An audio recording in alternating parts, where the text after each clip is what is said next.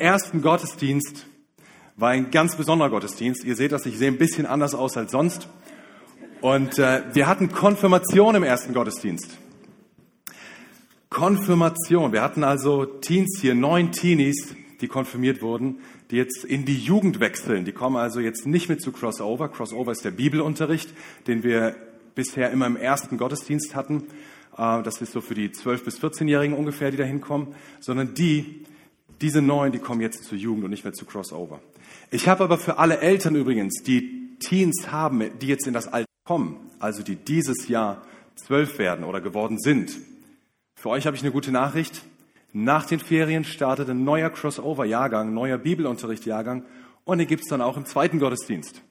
Das heißt, ihr müsst dann nicht euer, äh, eure Schlafgewohnheiten umstellen, ihr dürft einfach in den zweiten Gottesdienst kommen.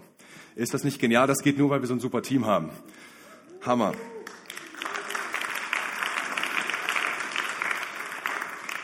Konfirmation kennen wir ja sonst hauptsächlich aus der Landeskirche.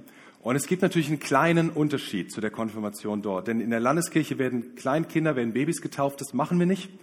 Einfach aus dem Grund, dass wir sagen, wir möchten, dass die Jugendlichen hinterfragen können und dann ein ganz eigenes, ganz persönliches Ja zum christlichen Glauben finden. Und das ist der Grund, warum wir keine Kinder taufen und weshalb wir mit der Konfirmation natürlich auch keine Taufe bestätigen. Macht Sinn, oder? Also einer von den neun war schon getauft, die anderen werden sich vielleicht noch dafür entscheiden. Aber was wir bestätigen, den Glauben an Jesus Christus, den haben die neun heute morgen im ersten Gottesdienst hier bestätigt. Sie haben ein Bekenntnis selber formuliert Anfang des Jahres, haben selber gesagt, was ihnen wichtig ist, was sie Gott sagen möchten. Und dieses Bekenntnis haben sie dann hier ganz, hier alle gemeinsam mit der Gemeinde äh, zusammen gesagt. Und wir haben äh, so ein Hammer-Fototeam. Die haben innerhalb von einer Stunde ein Kurzvideo zusammengeschnitten aus dem ersten Gottesdienst, damit ihr einen Eindruck bekommt, wie es im ersten Gottesdienst aussah und wie dieses Bekenntnis war, was die Teens selber formuliert haben. Also vielen Dank euch und das wollen wir uns jetzt anschauen.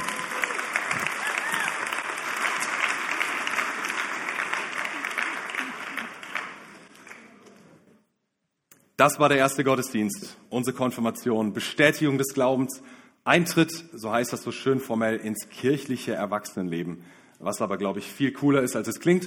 Äh, das heißt einfach, dass die sonntags nicht mehr bei Crossover sind, sondern hier bei uns und freitags in der Jugend. Und ich habe natürlich die Predigt im Hinblick auf diese neuen Teenies geschrieben. Ich hatte natürlich die im Sinn. Aber ich bin mir sicher, dass du was mitnehmen kannst von dieser Predigt. Wort Gottes ist für jeden, universell. Amen. Das heißt, diese Predigt wird zu dir sprechen, wenn du dich davon öffnest. Ich habe mir von Gott ähm, einen Vers aufs Herz legen lassen. Den fand ich so besonders für diese neuen, weil der steht in Galater 4, Vers 7. Und der ganze Kontext, wo der Vers auftaucht, der handelt davon, dass wir eine Wahl haben. Der handelt davon, Paulus schreibt, der Pädagogos, der Vormund, der Beschützer, der Begleiter ist weg. Und jetzt dürfen wir eigene Entscheidungen treffen. Wir dürfen uns für Gott entscheiden, aber das heißt, wir dürfen uns auch gegen ihn entscheiden. Und dass wir diese Möglichkeit, diese Wahlmöglichkeit haben, das verleiht uns eine unglaubliche Würde, finde ich. Das ist eine unglaubliche Würde, dass wir wählen dürfen. Und diese Neuen haben gewählt und haben heute etwas bekannt. Und ich glaube, jedem, der sich zu diesem Gott bekennt, der uns wählen lässt, dem gilt dieser Vers aus Galater 4, Vers 7, wo äh, Paulus schreibt, jetzt seid ihr keine Diener mehr, sondern Kinder Gottes. Und als seine Kinder gehört euch alles, was ihm gehört. Jetzt seid ihr keine Diener mehr, sondern Kinder Gottes. Und als seine Kinder gehört euch alles, was ihm gehört. Lasst mich noch beten. Ich danke dir, Herr, für dein Wort. Ich bin so begeistert von deinem Wort. Ich danke dir, dass du dich darin offenbarst, dass du dich zeigst und vor allem, dass du sprichst durch dein Wort. Heute, jetzt. Ich bitte dich, offenbare dich, sprich zu mir, sprich zu uns. Mach dein Wort lebendig, Herr. Lass es brennen in uns. Amen. Und als Kindern Gottes gehört uns alles, was ihm gehört. Wie meint Paulus das? So Kind- und Elternbeziehung kann ja mal so eine Sache sein, kann mal schwierig sein in gewissen Jahren, richtig? Da ist einem als Kind nicht so bewusst, wie viel Gutes die Eltern in einen investieren, wie viel Zeit, wie viel Kraft. wie viel Schlaf, also nicht Schlaf eigentlich, wie, wie viel Geld, was die alles in einen investieren. Ich hatte auch so eine Zeit, ähm, eigentlich war es nur ein kurzer Moment, aber wo mein Lebensgefühl mehr war, meine Eltern sind gemein. Und ich durfte nicht viel Fernseh gucken damals, aber einen Film durfte ich gucken, oder einer von wenigen, den ich gucken durfte, und der hat es mir angetan. Der hat mich inspiriert, der hat mich begeistert. Viele von euch werden es kennen, es ist Pippi Langstrumpf. Die ist jetzt schon über 70 Jahre alt, also heute würde man Pippi Stützstrumpf sagen wahrscheinlich. Und ähm, Pippi Langstrumpf hat mich fasziniert. Das ist eine rotzfreche Göre, die einfach tut, was ihr gefällt, einfach tut, was sie will. Und die hat in einer der Stories ihre Nachbarskinder Tommy und Annika überredet, hat gesagt, ey Tommy, Annika, wir reißen aus. Wir gehen auf Fahrt. Wir entdecken die Welt. Wir tun mal, was uns gefällt. Wir lassen uns nicht mehr von den Eltern vorschreiben, was wir dürfen und was nicht. Ja, und was Pippi Langstrumpf kann, kann ich schon lange, habe ich mir gedacht. Da war ich ungefähr acht Jahre alt und äh, habe mir mit meinen Spielkameraden äh, Jana und Till einen Plan gemacht. Wir haben eine Materialliste aufgestellt, was wir brauchen. Und zwar klar, wir brauchen eine Taschenlampe, es könnte dunkel werden. Wir brauchen eine Plastikplane, es könnte regnen. Wir brauchen Pappkarton, denn wir wussten, die, kind, die armen Straßenkinder in Südamerika schlafen auf Kartons, also können wir das auch. Wir brauchen sechs Meter Seil und einen Bollerwagen, um das ganze Material zu transportieren. Wir wussten auch, wohin es geht. Nach Süddeutschland. Da ist ein Onkel von Jana, also zu dem gehen wir. Karte hatten wir zumindest geplant, aber ich kann mich nicht erinnern, dass wir je eine in der Hand gehalten hätten. Ähm, und dann wussten wir, okay, wir wollen ja unseren Eltern einfach nur mal zeigen, dass wir sehr gut ohne die klarkommen und dass wir sehr wohl bestimmen können, was gut ist und was nicht. Und die sollen mal erleben, wie das ohne uns ist. Die sollen mal, mal rausfinden, ob sie ohne uns überhaupt klarkommen. Das war das Ziel. Und äh, deshalb haben wir natürlich einen Abschiedsbrief geschrieben. Da stand drin, liebe Mutti, lieber Vati, macht euch keine Sorgen. Dass sie sich Sorgen machen wollten wir nicht. Sie sollten nur erleben, wie es ohne uns ist. Okay, sie sollten einmal so richtig geschockt werden und irgendwann würden wir wahrscheinlich auch wieder zurückkommen, aber dann wäre alles besser, wenn wir zurückkommen. Das war ja dann nach dem Schock. Also sollten sich keine Sorgen machen, war auch nicht notwendig. Denn achtjähriger Junge kann gut auf sich selber aufpassen und das Ziel ist klar, Süddeutschland, also immer Richtung Süden. Ähm, das war ganz einfach. So, wir haben alles perfekt geplant, aber an dem gesetzten Tag hatten wir die Hosen voll. Und wir haben uns überlegt, naja, ähm, wir müssen ja nicht bis nach Süddeutschland. Ähm, um dass meine Eltern den Schock haben, das reicht ja, wenn wir uns ein paar Tage auf dem Dachboden verstecken. Das ist aber sicherer und trockener als sonst irgendwo draußen. Also Abschiedsbrief aufs Kopfkissen gelegt, alle Mann auf den Dachboden und da Klappe zu. Dann haben wir gewartet. Gewartet. Und nach endlosen zwei langen Stunden hatte immer noch keiner diesen Abschiedsbrief gefunden. Und dann hatten wir aufgegeben. Dann hat es gereicht. Den Brief hat meine Mutter tatsächlich gefunden, aber Jahre später und sich köstlich amüsiert.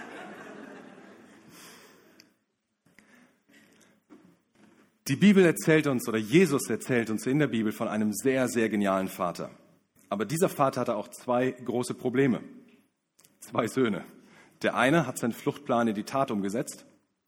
Der andere ist zwar zu Hause geblieben, er war da, aber irgendwie doch nicht so ganz da.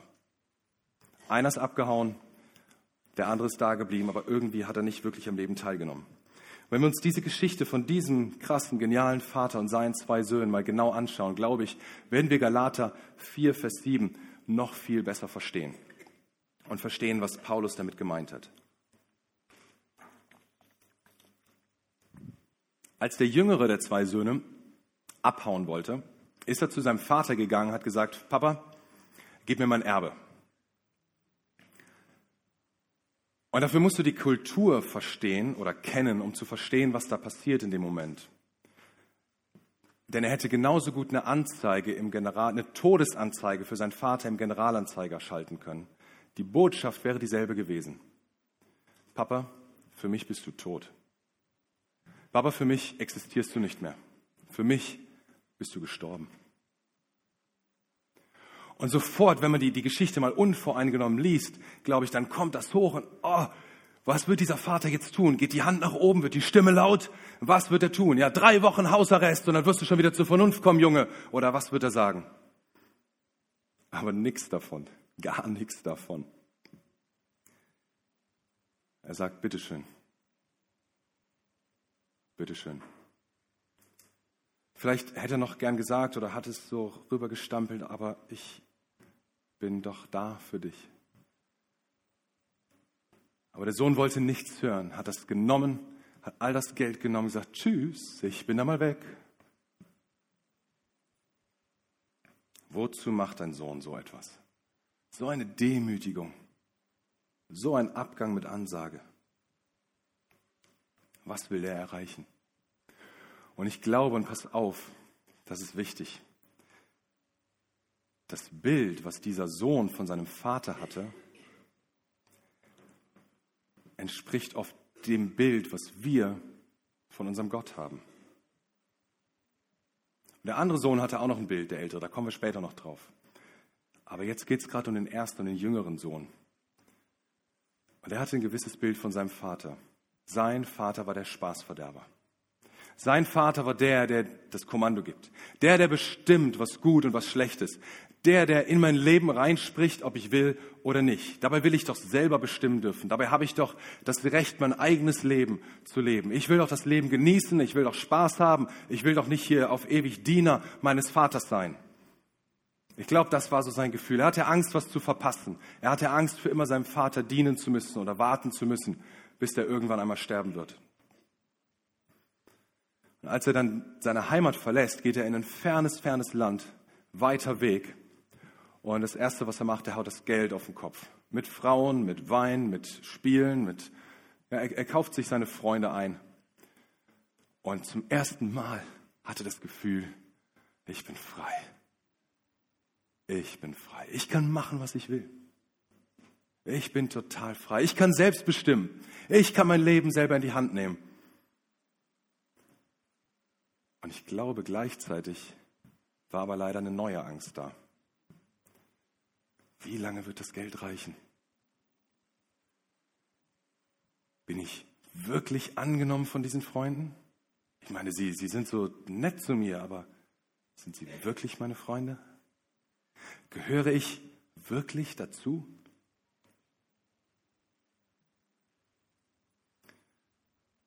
Und dann hat er nur noch mehr Geld ausgegeben, um das zu überspielen und um ja nicht an morgen denken zu müssen.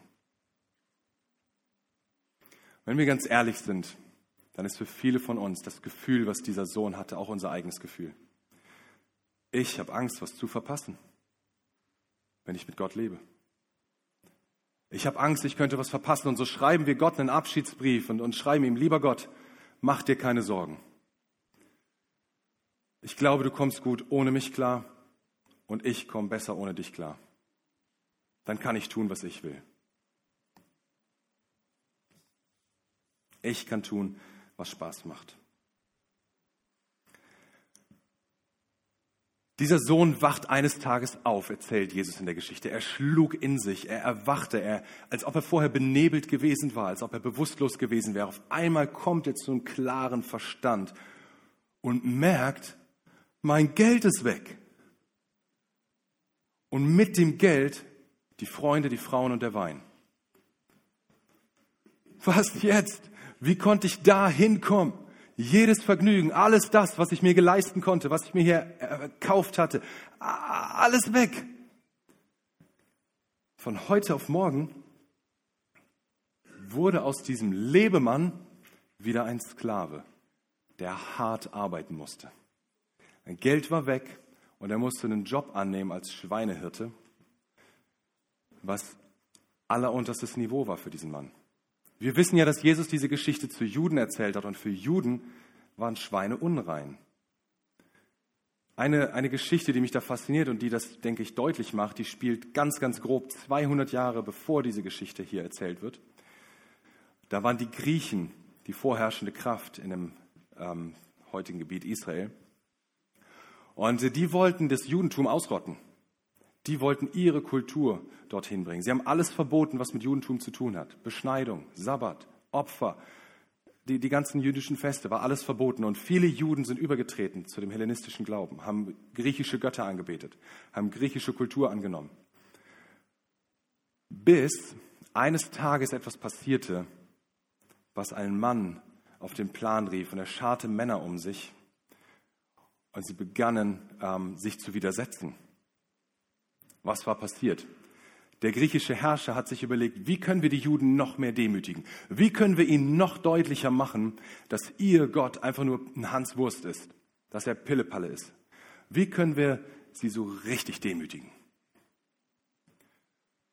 Und er wusste um ihre Beziehung zu den Schweinen. Er wusste, alles klar, wir opfern ein Schwein auf dem Altar des jüdischen Gottes. Gesagt, getan, die haben Schweine im Tempel geopfert und das war der Moment, wo die gläubigen Juden, die es ernst meinen, es nicht mehr ausgehalten haben. Sie haben Guerillakrieg angefangen, haben das Landteile zurückerobert, den Tempel zurückerobert und wieder neu eingeweiht. Das ist das, was die Juden heute als Chanukka, als das Lichterfest feiern. So, das war ganz, ganz grob, wie gesagt, 200 Jahre vorher passiert und es illustriert, wie sehr, was für eine Abscheu Juden vor den Schweinen hatten. Und dieser Jude in der Geschichte sollte jetzt Schweinehirte sein. Und er hat so wenig verdient dabei, dass er am liebsten das Schweinefutter gegessen hat und nicht mal das war ihm erlaubt. Also dieser Mann, der, der hat diesen Job, glaube ich, nur machen können, weil er furchtbare Überlebensangst hatte. Er hätte lieber jeden anderen Job gemacht als diesen. Es war sein sozialer Abstieg auf dem absoluten Tiefpunkt. Tiefer ging es nicht mehr. Jeder seiner früheren Verwandten, Freunde, Bekannte, der ihn hier gesehen hätte, hätte ihn nicht eines Blickes gewürdigt, hätte ihn verachtet. Alle Juden, die ihn sahen, hätten ihn verachtet. Absoluter Tiefpunkt. Und nur aus der bitteren Angst zu überleben, macht er diesen Job. Und die einzigen Vertrauten, die ihm jetzt noch geblieben sind, waren die Schweine. Und in dem Moment schlägt er in sich, wacht auf und denkt an seinen Vater. Denkt, mein Vater ist doch da. Ist er noch da? Doch mein Vater ist da. Und ihr Eltern, die ihr Kinder habt, im Kleinkinder, Teenies, wie auch immer, euch will ich was mitgeben. Schaut euch dieses Gleichnis mal an, wie dieser Vater mit seinen Kindern umgeht. Der hätte seinen Sohn festhalten können, der hätte ihn durchschütteln können, der hätte ihn einsperren können, der hätte was auch immer mit seinem Sohn machen können, um ihn zu Hause zu behalten. Er hat ihn gehen lassen. Ich habe das zu den Neuen, die hier heute Morgen saßen, gesagt, die stehen, die sind jetzt alle so 14, 15, die stehen vielleicht vor der höchsten Dichte an wichtigen Lebensentscheidungen ihres Lebens. Die nächsten Jahre werden so entscheidend sein für die. Und wichtig ist, dass sie eigene Entscheidungen treffen dürfen. So wie Paulus das an die Galater schreibt. Wir haben die Wahl, wir dürfen wählen. So wie das hier dem Gleichnis passiert. Je älter deine Kinder werden, desto mehr lass sie wählen. Jeder Mensch geht Umwege, die einen größere, die andere kleinere. Und meine Kinder sind auch relativ klein, unser ältester ist zehn Jahre alt. Aber ich habe mir vorgenommen, meine Tochter darf eigene Entscheidungen treffen. Und wenn sie, falls sie, sollte sie im absoluten Tiefpunkt ankommen, dann habe ich immer noch Glauben, dass sie sich an mich erinnern wird, an das, was ich ihr mitgegeben habe, an die Liebe, dass sie sich an Gott erinnern wird, das, womit ich sie geprägt habe. Also wenn deine Kinder dir Sorgen und Sorgen über Sorgen bereiten, bete für dein Kind, aber gib die Hoffnung nicht auf. Gib die Hoffnung nicht auf. Dieser Sohn in der Geschichte, er denkt am absoluten Tiefpunkt seines Lebens an seinen Vater. Und er, er macht sich keine Illusion. Er denkt nicht, ähm, dass er da einfach nach Hause zurückspaziert und wieder Sohnemann heißen wird oder Junior heißen wird. Er weiß genau, das hat er sich verspielt. Damit ist es vorbei. Aber er denkt daran, dass er vielleicht als Diener seines Vaters arbeiten könnte. Dass er vielleicht arbeiten und schaffen und tun und machen kann im Haus seines Vaters, um wenigstens ein bisschen Respekt zu bekommen. Denn er erinnert sich, die Diener seines Vaters, die bekommen mehr Respekt und Würde als er jetzt als Schweinehirte. Also will er lieber so ein Diener, so ein Angestellter seines Vaters sein, als Schweinehirt. Und als er so drüber nachdenkt, wird ihm bewusst, Mensch, ich habe mich schon mal als Diener meines Vaters gefühlt, kurz bevor ich gegangen bin. Ich das Gefühl, er sagt alles, was ich tun soll, ich bin der Diener. Aber eigentlich war das ein ganz anderes Dienersein, weil ich wusste eigentlich, alles, was ihm gehört, gehört mir. Aber ich habe es nicht richtig gelebt, ich habe es nicht wahrgenommen. Ich wollte weg.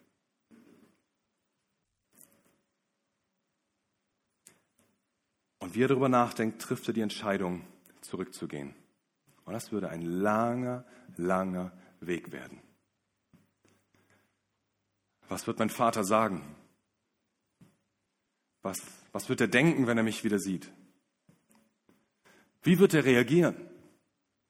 Was kann ich tun, damit er mir nicht sofort die Tür vor der Nase zuschlägt? Und er belegt sich, wo er unterwegs ist. Ja, ich werde sofort zu ihm hingehen und ich werde sagen, dass ich gesündigt habe.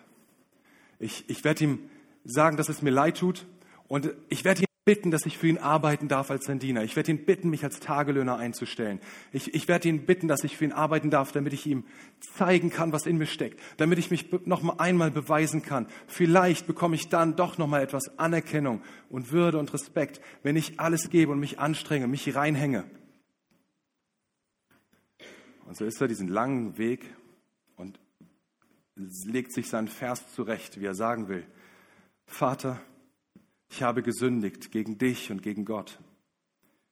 Ich bin es nicht mehr wert, dein Sohn zu heißen. Bitte stell mich als einen deiner Tagelöhne ein. Vater, ich habe gesündigt gegen dich und gegen Gott. Ich bin es nicht mehr wert, dein Sohn zu heißen. Bitte stell mich als einen deiner Tagelöhne ein.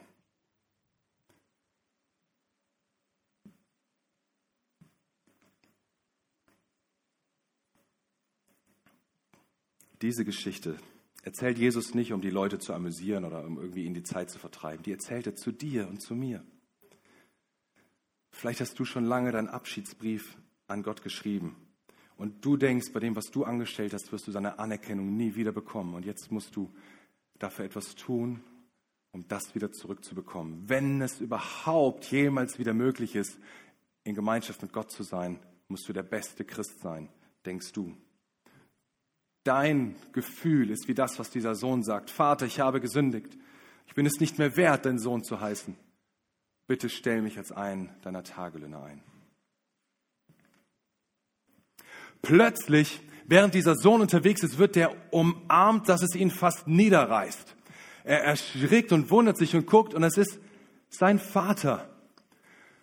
Und er denkt sich, wie, wo kommt der her? War der etwa die ganze Zeit da? Hat er die ganze Zeit auf mich gewartet und, und er, er kann sich gar nicht retten vor Umarmung und vor Küssen. Und er denkt, nein, das darf nicht sein. Ich bin doch der Schlechte. Ich bin doch der, der es verbockt hat. Ich, ich habe so viel Mist gebaut. Ich habe meinen Vater so gedemütigt. Und jetzt umarmt er mich, küsst mich, dass ich hatte noch gar keine Chance zu beweisen, was in mir steckt. Ich hatte noch gar keine Gelegenheit, für ihn zu arbeiten und, und alles zu geben, um wieder etwas Respekt zu haben. Ich, und, und, und er nimmt mich einfach in den Arm, das kann nicht sein. Und er beeilt sich zu sagen, Vater, ich habe gesündigt gegen dich und gegen Gott. Ich bin es nicht mehr wert, dein Sohn zu heißen. Und weiter kommt er nicht. Schnell ruft der Vater.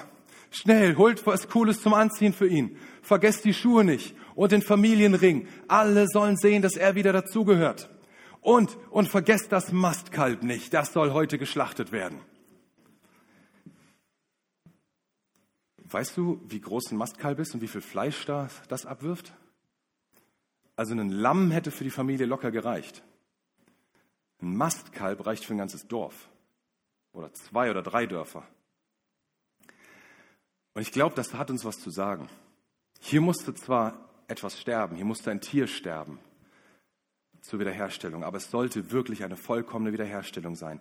Der Vater wollte die ganze Nachbarschaft einladen, inklusive aller jener, die dem Sohn voll Verachtung hinterhergeschaut haben und die vielleicht die Gerüchte gehört haben, was aus ihm geworden ist.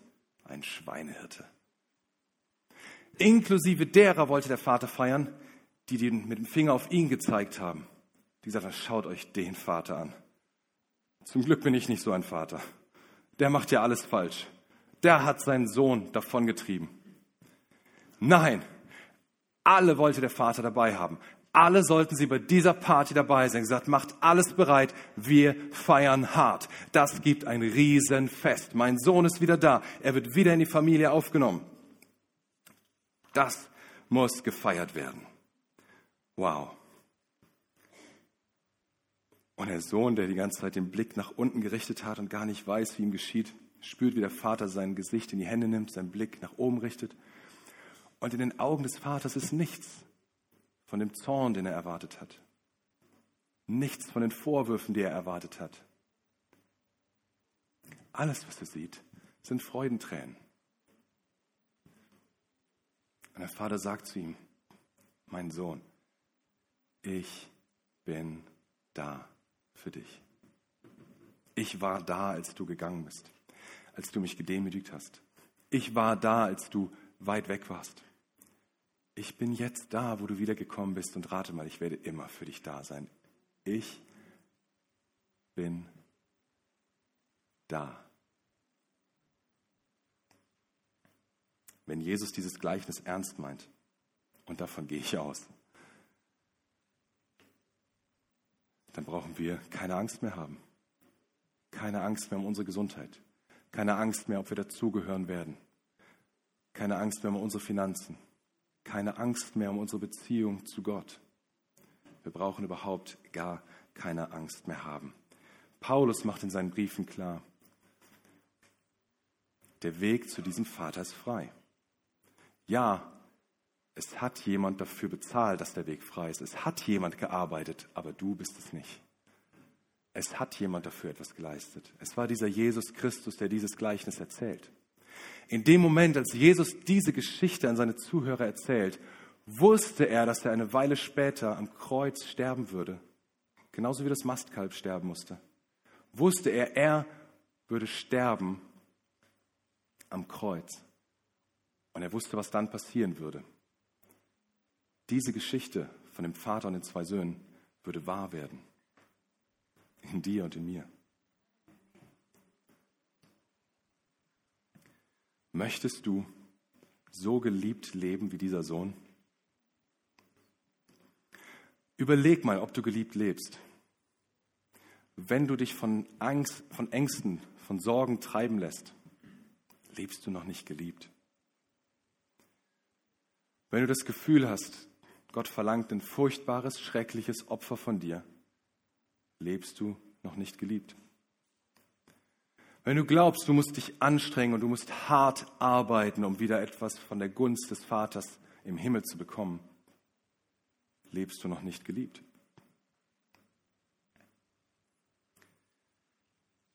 Nichts von diesen Dingen galt für den Sohn, der zurückgekommen ist. Er wurde einfach geliebt. Der Vater war einfach da für ihn. Dieser Vater hatte einen zweiten Sohn, der ältere. Und dieser ältere Sohn, der beschwert sich bitter über das Fest, was er sieht, als er nach Hause kommt.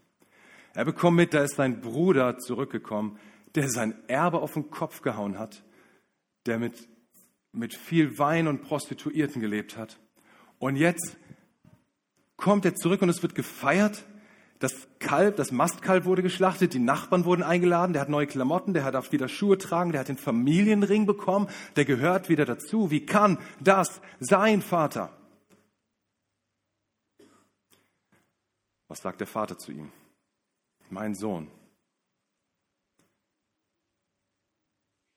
du bist bei mir und alles, was mir gehört, gehört dir. Und da wacht auch dieser Sohn auf und sagt, ach Papa, ja klar, sorry, hatte ich vergessen. Kann ich dir ein Bier mitbringen? Nein. Wir erfahren niemals, wie dieser zweite Sohn sich entscheidet. Wir erfahren nicht, wie er sich entscheidet. Aber viele von uns haben das Lebensgefühl wie dieser Sohn. Ich gehe doch in die Kirche, ich bete, Ich arbeite, ich tue, ich schaffe, ich lese in der Bibel, ich besuche die Gottesdienste. Und du bist irgendwie da, du bist jeden Sonntag, vielleicht seit vielen Jahren, hältst du dir denselben Stuhl warm, du bist anwesend, aber irgendwie doch nicht da. Jesus spricht zu dir genau jetzt durch dieses Gleichnis. Dein Vater im Himmel sagt dir, ich bin da für dich und was mein ist, ist dein.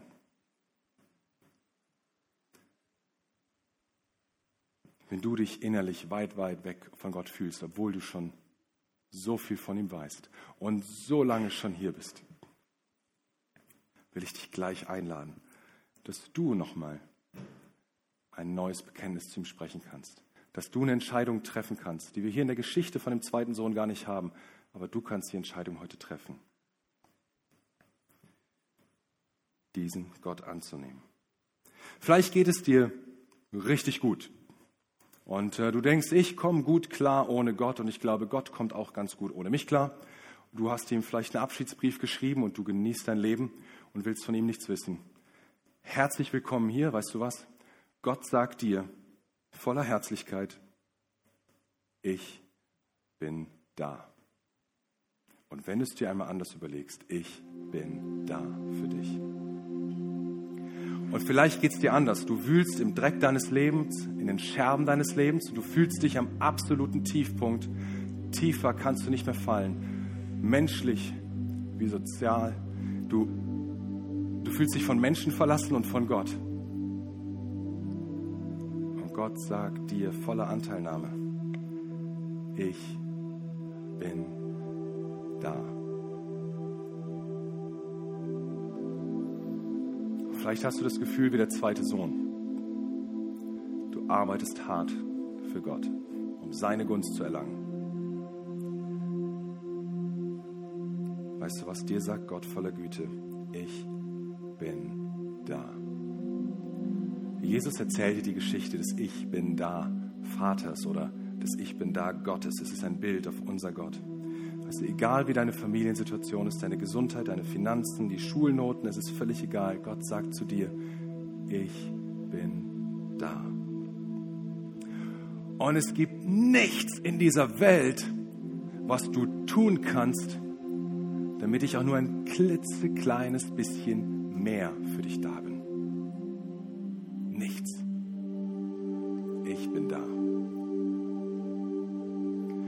Weißt du was, das ist eine Einladung an dich. Das ist eine Einladung, die heute Mittag dir gilt. Ich finde es cool, wenn ihr alle mal die Augen zumacht. Ich will euch gleich ein paar Momente geben, wo ihr über das Gehörte nachdenken könnt. Und dann will ich nach den paar Momenten, paar Momenten, wo wir alle still sind, will ich eine Einladung aussprechen und werde dich fragen, willst du eine Antwort geben auf diesen Gott, der sagt, ich bin da? Willst du sagen, ich bin auch da? Ich will dich neu als meinen Vater nehmen oder zum allerersten Mal. Ich gebe dir ein paar Momente, dass du darüber nachdenken kannst.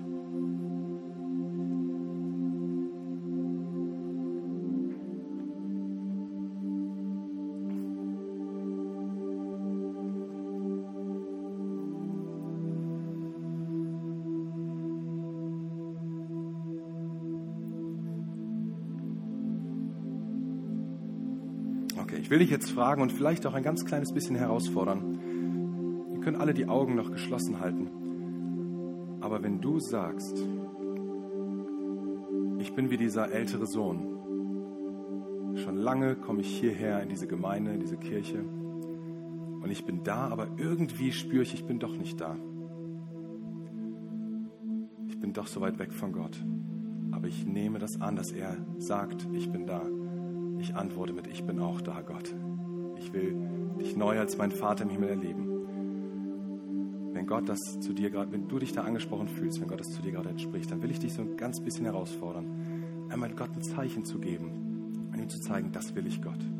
Ich will dich wieder neu mein Leben aufnehmen. Ich will ein neues Bekenntnis zu dir sagen. Dann heb mal deine Hand, winke Gott einmal, gib ihm ein Zeichen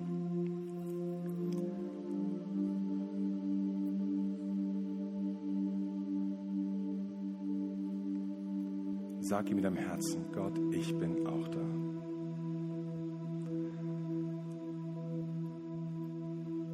Und ich will noch eine andere Frage stellen. Vielleicht bist du hier und du fühlst dich eher wie der erste Sohn. Der, der weggelaufen ist oder der seinen Vater noch nie gekannt hat. Aber du hast heute gehört, dass Gott zu dir sagt, ich bin da und zum allerersten Mal in deinem Leben möchtest du eine Entscheidung treffen und sagen, ich bin auch da. Wenn das Gott ist, dann bin ich auch da, dann will ich ihn als Vater erleben. Wenn du das zum ersten Mal in deinem Leben tun möchtest, dann heb auch du doch mal deine Hand, gib Gott ein Zeichen und sag, ja, das will ich. Streck jetzt einmal deine Hand aus.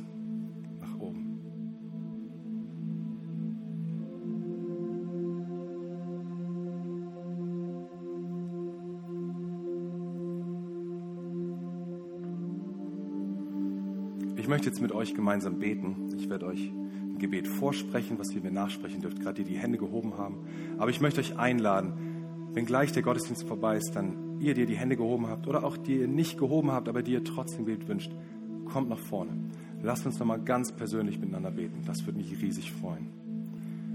Lasst uns zusammen aufstehen und ähm, dieses Gebet sprechen. Ihr könnt mir dann nachsprechen. Mein Vater im Himmel, ich habe heute erkannt, dass du für mich da bist. Ich danke dir, dass du nichts gegen mich in der Hand hältst, sondern alles durch deinen Sohn Jesus geregelt wurde. Ich entscheide mich,